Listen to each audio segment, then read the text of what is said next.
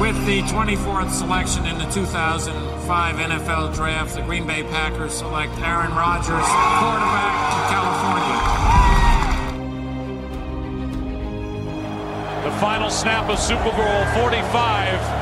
The Green Bay Packers have won the Super Bowl.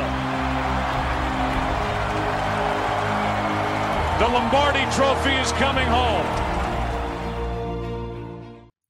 Herzlich willkommen zu einer neuen Folge Packers Talk Germany, Folge 165. Ich bin Sebastian, mit dabei ist auch der Chris. Hallöchen zusammen. Wir haben uns ein paar Wochen lang ähm, mit anderen Themen beschäftigt und wenig über News geredet, daher ein paar kurze News mal. Seitens der Packers sind alle Rookies unter Vertrag. Jonathan Ford, Sean Ryan, Tamori Toure, Kingsley Enakbari, Tariq Carpenter, Quay Walker, Devonta Wyatt und Rashid Walker haben allesamt Anfang Mai schon unterschrieben. Und jetzt letzte Woche haben Zach Tom und Romeo Daubs nachgezogen. Der einzige noch fehlt, ist Christian Watson, der Wide Receiver. Chris, was denkst du, warum fehlt Watson noch? Ja, in der Regel sind es ja immer die gleichen Thematiken bei diesen Rookie-Verträgen. Ähm, die Summe an sich, die bezahlt wird über die vier Jahre, ist ja schon relativ klar definiert. Da gibt es ja nur sehr, sehr wenig Spielraum. Und in der Regel geht es da immer nur um Garantien, wie das Ganze aufgeteilt wird und ja, um ganz kleine Details. Also ich glaube, da braucht sich erstmal niemand Sorgen machen, dass es da zu einer Einigung kommt. Das passiert immer. Die Frage ist dann jetzt, wie schnell es geht, aber das sollte jetzt in den nächsten, ja, eigentlich Tagen, wenn höchstens dann Wochen eigentlich über die Bühne gehen. Da braucht man sich, glaube ich, keinen großen Kopf drüber machen. Absolut. Man darf auch äh, ja nicht vergessen, dass Watson gerade bei den Packers auch äh, auf dem Gelände rumläuft, die entsprechenden Übungen mitmacht. Also da kann, braucht niemand denken, hier ist ein Rift irgendwie da, dass äh, Watson plötzlich für die Packers nicht spielen will. Wie Chris gesagt hat, das ist eine Frage der nächsten paar Tage, vielleicht auch nur Stunden. Ein paar kleinere News gab's noch. Ähm, die Packers haben Eli Wolf, ein Tight ähm, vom Waiver geholt. Dafür wurde Wide Receiver Chris Blair gecuttet. Wolf hatte eine ziemlich äh, ja, unterdurchschnittliche College-Zeit bei Tennessee, am Ende bei Georgia. War in der NFL bei den Ravens und bei den Colts, hat aber nie das Spielfeld betreten. Dann gab's noch das Signing von einem Long Snapper, Jack Coco. Dafür wurde Offensive Tackle Jameer Johnson gecuttet und letztendlich JJ Molson, ein Kicker, wurde gecuttet. Das heißt, es läuft scheinbar, stand jetzt auf das Duell Mason Crosby gegen Dominik Eberle raus. Und ähm, man hat mhm. noch Chris, nicht? Doch, war nur ein zustimmendes mm. Ah, okay, alles klar. Wollte gerade sagen, vielleicht habe ich einen Kicker vergessen. nein, nein.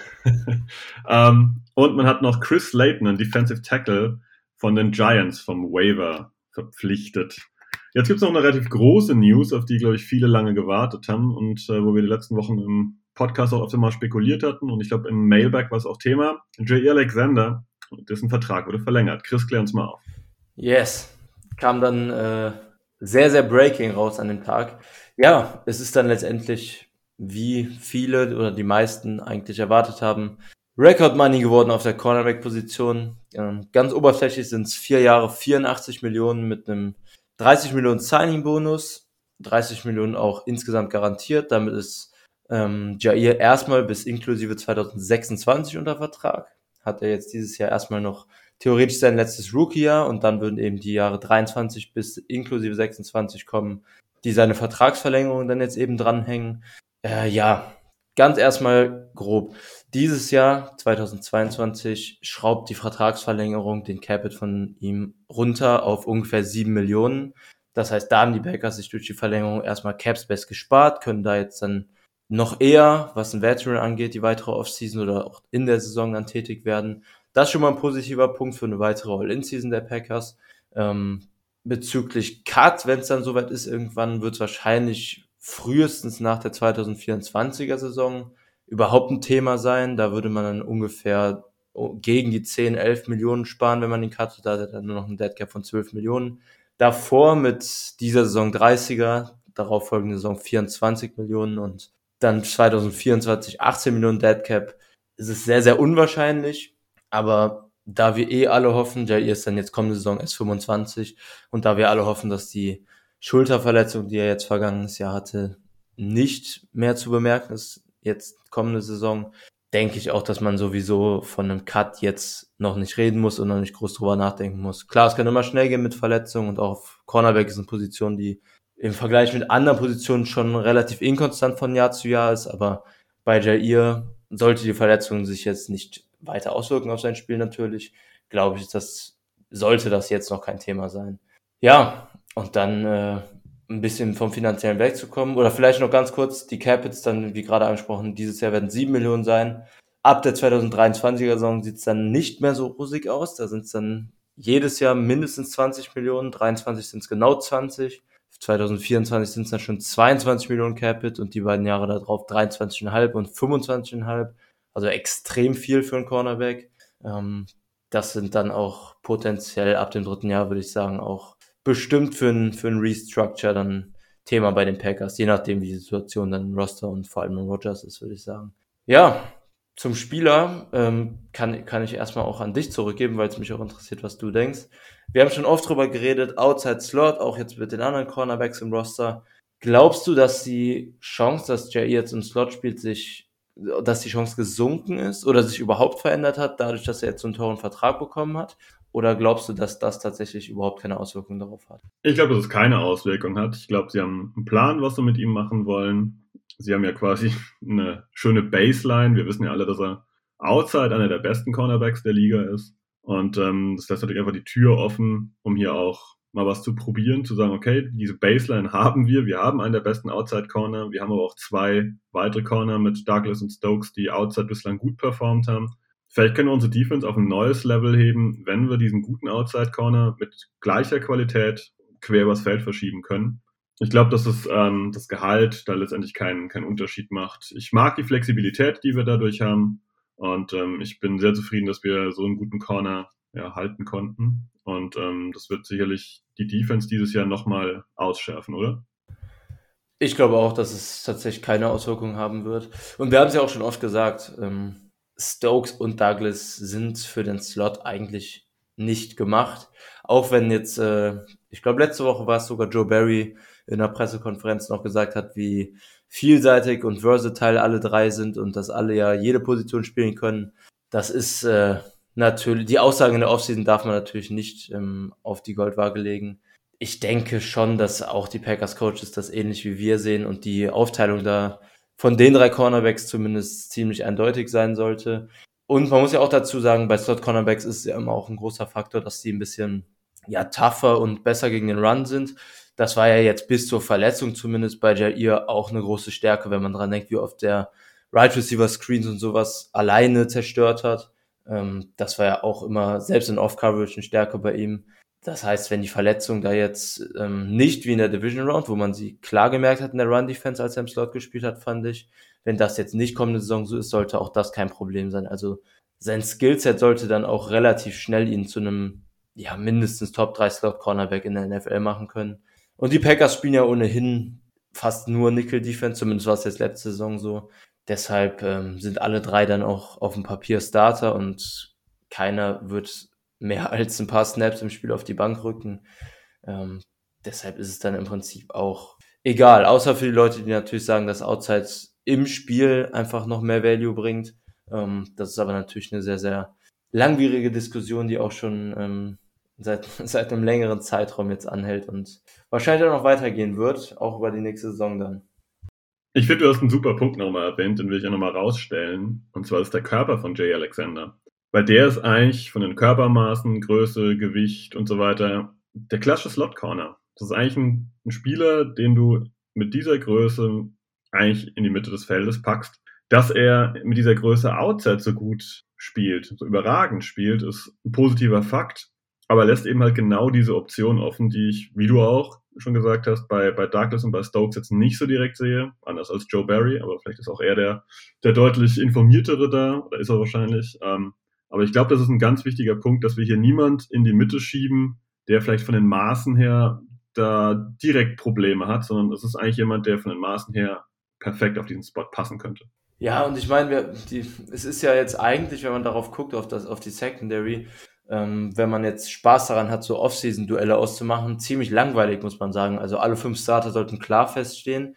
Und selbst dahinter haben wir oft bemängelt, dass sehr, sehr viel Depth bei uns in der Secondary fehlt. Das heißt, da wird auch voraussichtlich niemand im Camp und in der Offseason irgendwie einen Push machen können ähm, für einen Starting-Spot.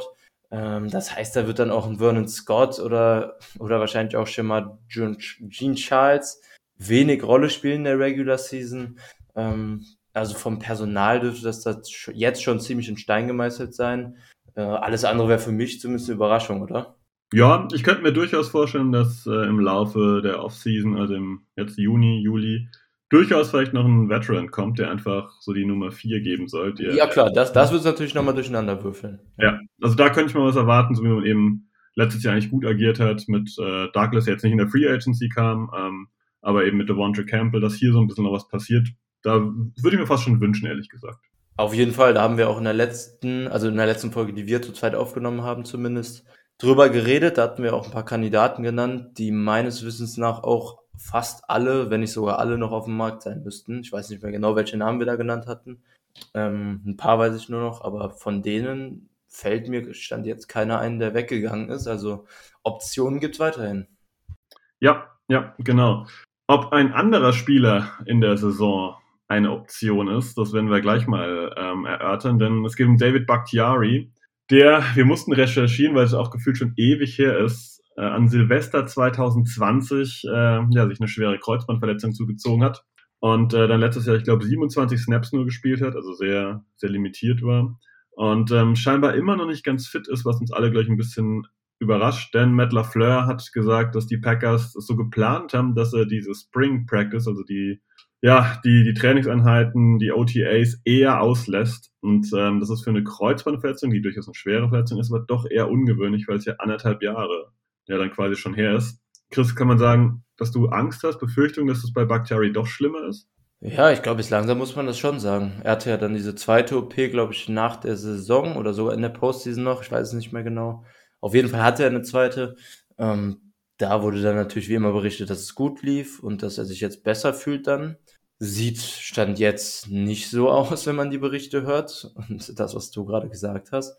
Ich denke, langsam muss man sich Sorgen machen. Also Knieverletzung, klar, muss man einmal ernst nehmen. Natürlich haben die Spieler absolutes Top-Personal im medizinischen Bereich, dass sie da die bestmögliche Recovery und auch was die OPs angeht bekommen. Aber da, also bei manchen Sachen bringt auch das dann eben nichts. Ich bin sehr, sehr gespannt. Ich hoffe natürlich das Beste, auch für ihn persönlich.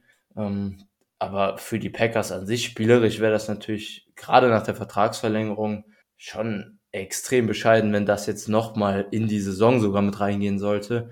Ähm, ich meine, selbst wenn er jetzt in der, die Preseason und das Camp verpasst, wäre es schon echt nicht cool, weil er dann jetzt nach seiner Verletzung im Prinzip zwei Jahre nicht trainiert hat, kann man fast sagen.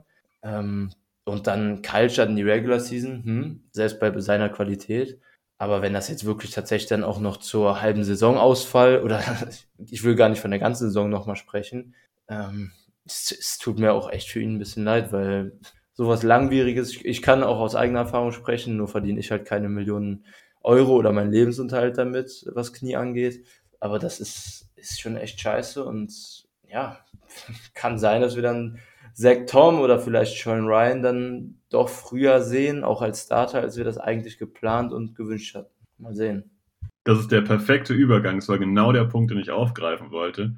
Ob die Packers das schon ein bisschen geahnt haben, dass da vielleicht das doch wieder langwieriger wird, als es ist. Ich meine, Matt LaFleur hat ja gesagt, yeah, he's been close, he was out there in the game, just part of the process. Wobei ich das ein bisschen anders sehe als Matt LaFleur. Also wenn man jemanden ja rausschickt aufs Feld, wieder rausschickt aufs Feld, dann ist man ja positiv denkt, dass er das durchhält und dann halte ich es nicht für einen Teil des Prozesses, jemanden rauszuschicken, für ein paar Snaps wieder rauszuholen und zu sagen, okay, äh, wunderbar, jetzt machst du noch mal ein halb, dreiviertel Jährchen Pause.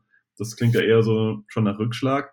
Aber auf jeden Fall, du hast schon Zach Tom und Sean Ryan erwähnt wird super spannend sein, ob die Packers hier schon eine Ahnung hatten oder eine Ahnung haben dass das äh, zum Saisonstart vielleicht gar nichts wird bei Bakhtiari und dass man sich hier genau deswegen ähm, in der Offensive Line im Draft halt derart massiv auch bei Tackles bedient hat, weil wir haben es immer wieder erwähnt, Sean Ryan wird zwar oft auf Guard gesehen, war aber eigentlich Tackle. Zach Thomas Tackle und Center, ähm, Rashid Walker ist Tackle und wir haben immer noch diese Verletzung von Alton Jenkins, die ja auch noch ein bisschen rumschwabert äh, durch die Gegend. Also schon Offensive Line ist durch diese Zeit, durch dieses Kommentar aktuell deutlich größeres Fragezeichen. Ja. Und auch Meyers äh, kommt ja zumindest dann von einer einigermaßen schweren Verletzung in der letzten Saison zurück, auch wenn er am Ende wieder gespielt hat. Aber ähm, injury-technisch ist das sicher nicht das Traum-Szenario im Moment. Ja, ich glaube, das bleibt auf jeden Fall spannend die nächsten Wochen. Ähm, ich glaube, man wird viel lesen dazu, viele Kommentare hören. Äh, ich kann nur jedem raten, immer so ein bisschen Grain of Salt, wie es so schön heißt, äh, ein bisschen das Ganze zu bewerten, ähm, weil da wird natürlich jetzt jeder Beatwriter auf jedes Kommentar einsteigen. Ich glaube, wir werden halt anhand der Partizipation auf dem Feld von Bakhtiari able ablesen können, wie weit er ist und wie realistisch das Ganze ist. Und ich, ich hoffe, dass wir ihn ja zum Training Camp auf jeden Fall auf dem Feld sehen. Das wäre, glaube ich, ein Fingerzeig dahin, ja. dass er einigermaßen fit ist. Ja, und im Gegensatz zum langweiligen Position Battle in der Secondary wird unabhängig davon, ob Bakhtiari jetzt spielt oder nicht, in der O-Line das Ganze sehr, sehr spannend, wie jedes Jahr eigentlich in der Offseason, aber gerade mit den Rookies, die jetzt noch dazugekommen sind, könnte das echt ein sehr, sehr spannendes Camp und auch Preseason dann werden. Absolut, absolut. Übrigens, wenn wir dabei sind, kann ich direkt auf die Homepage verweisen. Ich hoffe, der Artikel ist morgen schon da, wenn die Folge herauskommt. Auf jeden Fall arbeiten ähm, Kalle und Tobi gerade an der Kaderanalyse äh, wo es die größten Kämpfe gibt in der O-Line und so weiter und so fort. Ich glaube, das wird sehr gut passen. Schaut gerne vorbei und werft einen Blick rein. Wir wollen noch ein bisschen über die äh, Schedule sprechen, den Schedule sprechen, denn der ist mittlerweile auch raus. Und ähm, ja, ist natürlich spannend über das London Game. Glaube ich, habt ihr alle schon genug gehört, dass das am 9. Oktober ja in London im Tottenham Stadium gegen die Giants stattfindet. Aber Chris, es gibt erstmal drei Preseason-Spiele. Was hältst du da von der Gegnerauswahl oder den Gegnern, die man in der Preseason sieht? Ähm, ja, im Prinzip weiß man ja eh nicht, wie viele, wie viele Starter dann tatsächlich auch spielen. Ähm, ja, in der, in der Preseason ist mir, muss ich sagen, fast, fast das Schedule auch egal. Wir haben jetzt die Niners, Saints und Chiefs. Ähm, davon nur, nur das Spiel gegen die Saints zu Hause, genau. War mir gerade nicht mehr sicher. Niners und ähm, Chiefs dann dementsprechend auswärts. Ja, mal gucken. Ich denke mal, Mahomes wird man zum Beispiel nicht sehen. Ist ja dann letzte Preseason-Woche, auch wenn mittlerweile eine Woche Pause dann bis Regular Season Week 1 ist. Gegen die Niners ist natürlich äh, einigermaßen amüsant nach den, nach diesem Hass, der da auch mittlerweile, würde ich sagen, fast, oder der Angst eher, die vom Packers-Fans da ausgeht, nach den beiden Playoff-Niederlagen zuletzt. Ähm, ja, aber wie gesagt, in der Preseason geht's mir eigentlich null um die Gegner und eigentlich gucke ich da im Prinzip nur auf die Packers, ähm, gerade auf die Rookies, das ist natürlich am spannendsten und dann auch auf die Spieler, die letztes Jahr dann oder vorletztes Jahr frisch dabei waren und bisher sehr, sehr wenig gespielt haben. Ähm, ist ja dann auch jetzt nach Corona erst wieder die zweite Preseason. Letztes Jahr war ja dann die erste, nachdem das davor ausgefallen war. Das heißt, einige junge Spieler kriegen jetzt das zweite Mal dann erst so richtig Spielanteile, abgesehen vom, vom Practice. Und ähm, deshalb freue ich persönlich mich auch immer auf die Preseason, auch wenn viele sich da in der Regel eher darüber lustig machen oder gar kein Interesse daran haben.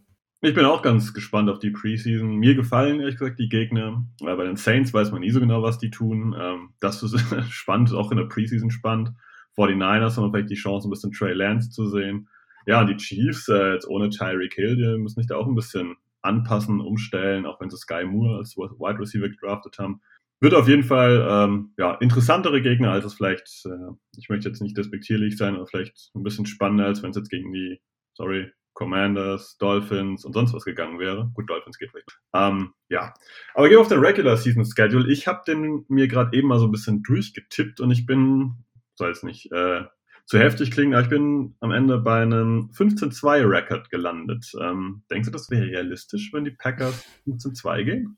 Ja, das Ding ist, wenn man den Schedule durchgeht, dann geht man immer durch und dann findet man halt, findet man zwei, drei Teams, die auf Augenhöhe oder besser sind. Du hast dann wahrscheinlich irgendwie Niederlagen gegen Bills und Rams oder Bills und Bucks, ne? Oder Bills Titans, irgendwie sowas in der Art.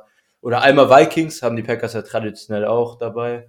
Ja, also ich, 15-2 kann ich mir persönlich nicht vorstellen, aber wenn man es durchtippt, dann ist das natürlich ungefähr der Rekord, bei dem man auskommt dieses, dieses Schedule-Tippen ist natürlich auch immer eher so eine kleine Spielerei. Im Endeffekt, äh, wenn ich jetzt tippen müsste, würde ich wahrscheinlich so bei einem, bei einem, ja, bei zwölf Siegen so auskommen.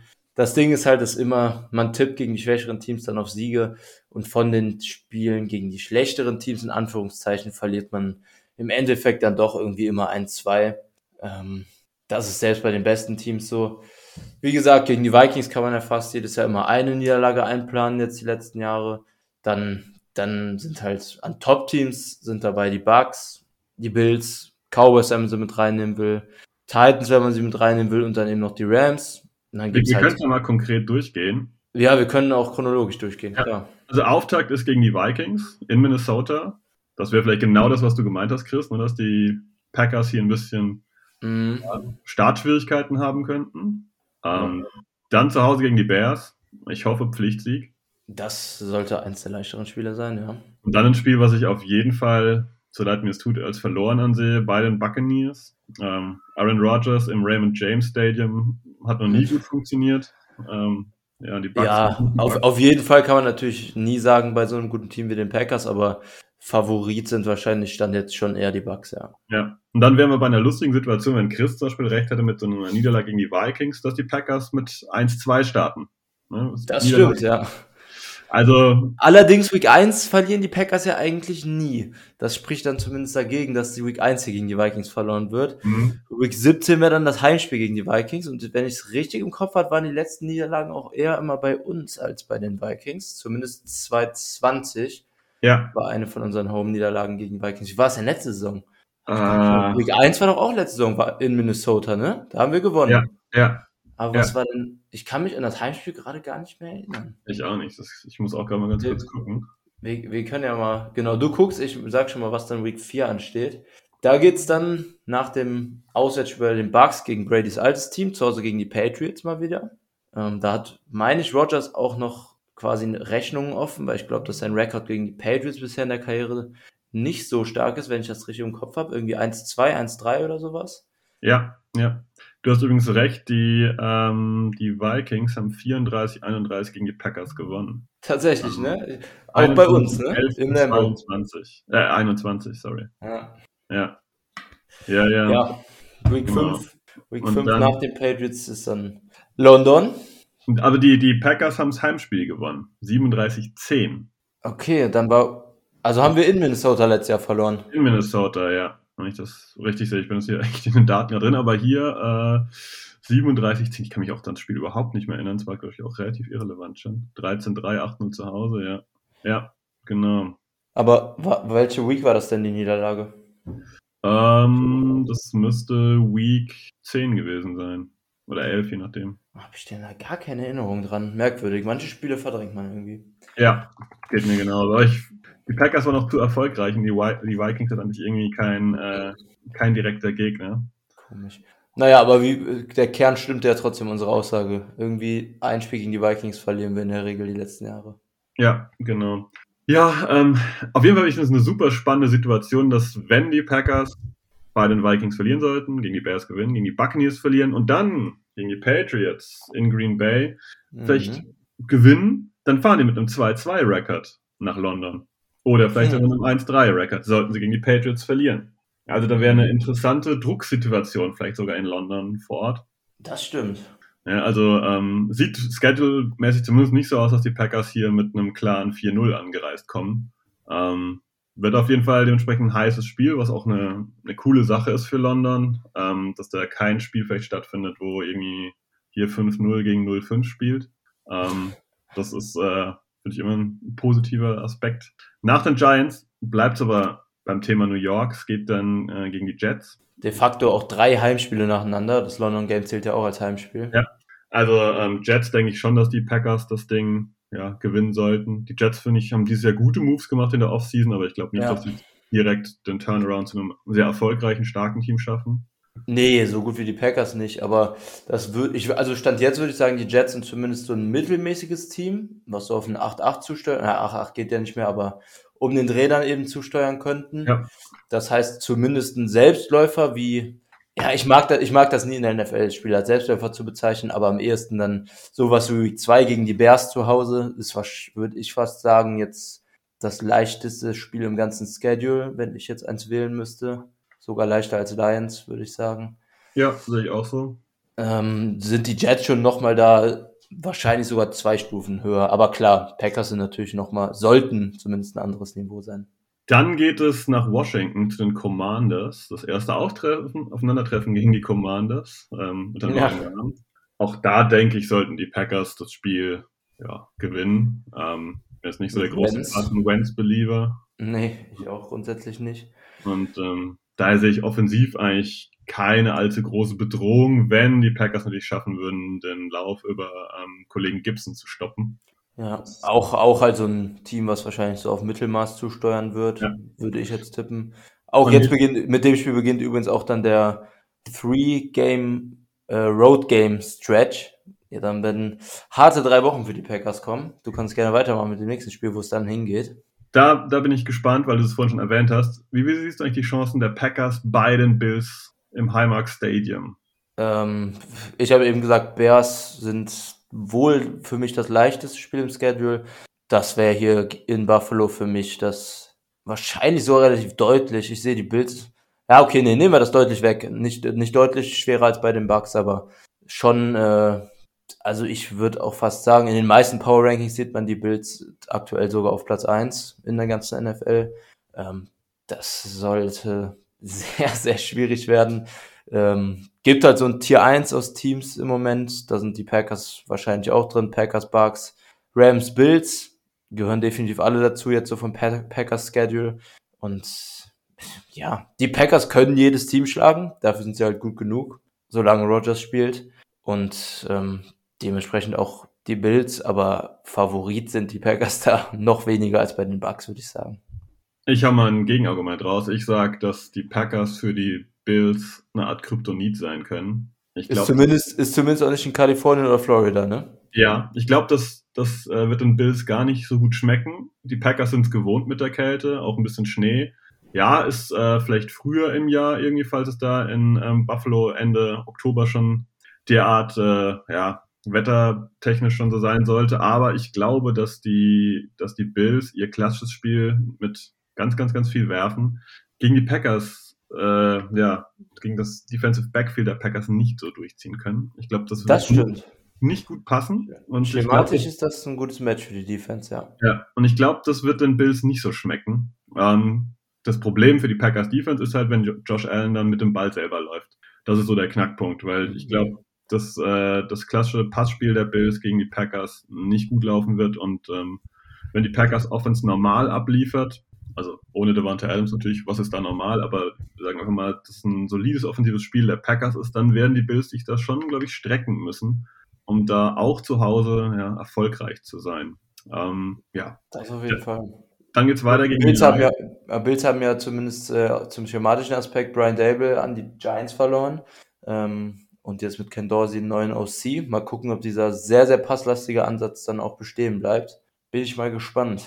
Ja, jetzt ja, geht's nach Detroit. Ja, also Bills wird auf jeden Fall, glaube ich, ein Highlight-Spiel. Das ist ein Spiel, ja, ähm, das man sich auf jeden Fall anschauen sollte, glaube ich. Und vor allem Rogers gegen Josh Allen Rematch nach dem Golf-Duell, was jetzt war. Auch natürlich ja, eine große Storyline. Hast, hast, du gesehen, wie äh, Rogers mit seinem äh, Golfkart Josh Allen hinten reingefahren ist? Nein, das habe ich nicht gesehen. das war auch, also er hat ihn irgendwie so ein bisschen, ich sag mal, angebammt irgendwie. Also waren, ähm, ja, falls ihr das nicht so mitbekommen habt, da gab es so ein ähm, Golfduell. Ich glaube, es war Mahomes und Allen, richtig? Ja, genau. Gegen Brady und Rogers und da gab es halt ein paar entsprechende, ja, Frotzeleien, würden wir, glaube ich, in Deutschland sagen. Ja. Ähm, also ich habe mit Golf gar nichts zu tun, aber die, die äh, Sticheleien waren ganz witzig. Ja, genau, ging mir auch so. Ich habe auch von Golf habe ich auch keine Ahnung, aber das äh, war nett. Genau, dann geht es aber weiter zu den Lions ähm, im Ford Field. Ich glaube, wird ein spannendes Duell. Ich glaube, die Lions haben dieses Jahr auch relativ viel richtig gemacht. Klar, da steht immer noch Jared Goff. Aber ähm, ich kann mir da eine positive Entwicklung auf jeden Fall bei den Lions vorstellen. Wenn du zu dem Spiel jetzt nichts sagen willst, kommen zwei Spiele, die ich super interessant finde, denn die Cowboys und die Titans kommen beide ins Lambeau Field. Ich finde, man kann das dritte sogar noch mit reinnehmen. Ein Team, was auch sehr deutlich besser geworden ist in der Offseason mit den Eagles. Ja, das allerdings dann in Philadelphia. Ja. Hast du dazu? Das ist ein, ein harter Stretch, würde ich auch sagen. Cowboys, Titans, Eagles, dann kommen halt die Bears in Chicago. Aber die drei sind äh, Schon, auch wenn es zwei Heimspiele sind, aber das könnte schon echt ein harter Stretch werden. Bin ich sehr gespannt. Ist dann fast schon, okay, später kommt dann nochmal in den, nach der Bye Week kommen dann nochmal drei Games, die, die schon auch einigermaßen schwer sind. Aber das ist potenziell der schwierigste Three-Game-Stretch in der Season. Hast du mehr Angst vor den Titans, also Angst immer übertrieben, aber hast du mehr Respekt vor den Titans, vor den Eagles oder vor den Cowboys? Boah, sehr gute Frage. Wenn ich jetzt einen Rekord tippen müsste bei den drei Teams, und nur danach gehen würde, Scheme ausgeklammert, ähm, wie das zu den Packers passt, dann würde ich sagen, dass die, dass die Cowboys den besten Rekord haben werden von den drei. Allerdings, wenn ich Scheme mit reinnehme, glaube ich, dass die, dass die Eagles fast schon am unangenehmsten sind. Aber das ist also zwischen den drei Teams echt knapp. Bei den Eagles wird es natürlich spannend. Die haben sich jetzt echt sehr, sehr stark verstärkt in der Offseason. Allerdings halt immer noch Hurts auf QB, auch wenn der jetzt gute Ansätze letztes Jahr und, und deutlich verbessert sich gezeigt hat. Ähm, ist natürlich trotzdem ein Fragezeichen im Gegensatz zu Prescott und Tannehill. Und Malik Willis natürlich, auch sehr, sehr spannend. Ähm, aber schematisch glaube ich fast, dass die Eagles da für die Packers am ekligsten sein könnten. Ähm, pure Teamstärke würde ich, glaube ich, die Cowboys nach oben setzen. Interessant, ich habe die Cowboys von den drei Teams am, unterst, am untersten Ende. ja, sage ich, das ist echt knapp bei denen, ne? Ich, ich glaube, die haben in der O-Line halt massiv was verloren. Die sind ähm, definitiv schlechter geworden, ja. ja. Aber ich hätte, ich glaube trotzdem, Quarterback gibt da den Ausschlag bei mir. Ja, und da möchte ich zumindest mal in diesem einen Spiel gegen die Packers sehen, wie Kollege ähm, Prescott hier im Lambeau Field zurechtkommt, weil ich meine, ich bin ehrlich, mhm. ich habe immer ein bisschen Skepsis bei Quarterbacks, die einfach viel Indoor spielen, weil das Korrekt. sind äh, völlig andere Bedingungen als draußen zu spielen und ähm, ich ziehe persönlich immer einen Quarterback vor, der seine Heimspiele draußen macht, weil von draußen nach innen wechseln ist, glaube ich, wesentlich angenehmer, wesentlich einfacher als das andersrum zu tun ähm, zumindest unter so schwierigen Bedingungen, wie sie teilweise in Green Bay oder Buffalo herrschen. Ja, ähm, dann können wir schon weitergehen, das schon erwähnt. Dann kommt noch als viertes Spiel hinterher vor der Bye Week ähm, das Spiel gegen die Bears im, im Soldier Field in Chicago. Ja, ist meistens ein heißer Fight, aber meistens dann doch mit einem guten Ende für die Packers. Ich hoffe, das bleibt so. Dann haben die Packers selbst spät diese Bye Week ausgewählt. Es wäre ihnen auch zugestanden, die relativ früh in der Saison zu haben nach dem ähm, London Game. Ich finde, die haben die richtige Entscheidung getroffen, sie eher spät zu wählen. Siehst du das auch? So? Äh, ja, ich bin auch deutlich mehr Freund davon, späte Bye Week als frühe Bye Week zu haben. Genau, und dann hast du schon erwähnt, gibt es so einen super Vierer-Stretch am Ende noch. Ähm, Rams, Dolphins, Vikings und Lions, davon drei Heimspiele. Ja. Wie siehst du die drei? Äh, die vier Spiele, nicht drei. Vier. Die vier, ja, ich habe ja eben überlegt, ob Cowboys, Titans, Eagles oder Rams, Dolphins, Vikings schwerer für mich ist. Finde ich sehr, sehr knapp. Ähm, Rams sind mit Sicherheit von den sechs Teams das Beste. Ähm, das ist zumindest dann im Lambo gegen die Rams, weil letztes Jahr auch ein sehr, sehr starkes Spiel von den Packers, haben die Rams ja auch in der Regular Season relativ beeindruckend besiegt. Ähm, dann in Miami ist natürlich mal wieder, Entschuldigung, ist natürlich mal wieder ähm, klimatechnisch, auch wenn es im Dezember ist. Das ist übrigens das Spiel am ersten Weihnachtstag ähm, in Florida trotzdem, trotz Dezember in Florida und Kalifornien. Da wissen wir mittlerweile, wie da, es da läuft die letzten Jahre. Und man darf auch nicht vergessen, dass auch die Dolphins, ähnlich wie die Eagles, ähm, mit ihren jungen Quarterbacks im dritten Jahr dann jetzt ordentlich ins Roster reingepusht haben und auch allen voran natürlich Tyreek Hill Trade, aber das war nicht das einzige. Also auch die Dolphins haben rostertechnisch um ihren Quarterback, der dann eben das Fragezeichen ist, ähnlich wie Hurts, ähm, rein investiert und drum aufgebaut. Sollte also auch ein Team sein, was definitiv zumindest um die Playoffs mitspielt und ähm, eine Chance zumindest auf einen Wildcard-Spot hat. Also Dolphins ist auch ein Team, wo ich sehr, sehr gespannt drauf bin. Und gut, Vikings haben wir schon drüber gesprochen. Und zum Ende, Woche 18, dann nochmal zu Hause gegen die Lions. Wie jedes Jahr gefühlt, aber meistens in Detroit die letzten Jahre. Aber ja, im besten Fall geht es für die Packers dann um nichts mehr, weil sie den Nummer 1 Seed wieder eingefahren haben. Ähm, Wahrscheinlich wird es dann aber jetzt nach zwei Jahren, wo es um nichts mehr ging, dann dieses Jahr wohl doch mal wieder um was gehen. Ist dann ja auch schon im Januar mittlerweile jetzt durch die 18. Woche. Ist äh, nochmal ein ordentlicher Stretch, aber zumindest drei davon zu Hause.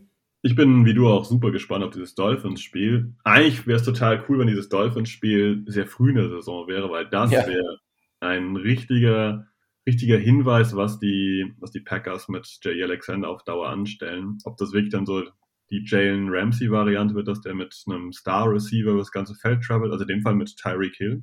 Das wäre ja das klassische Matchup, das aus dem Slot rauskommt, aber vielleicht doch mal eine andere Route einschlägt. Ähm, ist halt sehr spät in der Saison. Aber finde ich auch mega, mega spannend, weil die Dolphins schon, wie du gesagt hast, massiv investiert haben ähm, in die Offense und da halt wirklich jetzt sagen, okay, Tour, äh, wir haben dir jetzt Waffen besorgt, wir haben dir Protection besorgt, äh, jetzt musst du auch was abliefern, ansonsten, glaube ich, sehen wir ja, Tour Tango Valoa kein weiteres Jahr bei den Dolphins, zumindest nicht als Starter. Ja. Ja. Und Rams, ja, da braucht man nicht viel dazu verlieren, ist ein mega gut gecoachtes Team. Ähm, die sind immer gefährlich, egal wer da letztendlich auf dem Feld steht.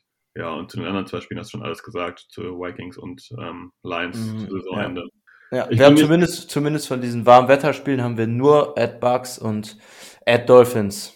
Ja, das ist für die Packers auf jeden Fall was Positives. Die anderen Auswärtsspiele sind alle im Norden. Ja, richtig, genau. Oder in London natürlich, ne? Ja, genau, klar. Wo wir davon ausgehen, dass im Oktober auch eher englisches Wetter vielleicht herrscht. Ich denke auch. Da werden keine 35 Grad sein. Ja, genau. Also auf Marbella braucht da, glaube ich, niemand hoffen. Ja.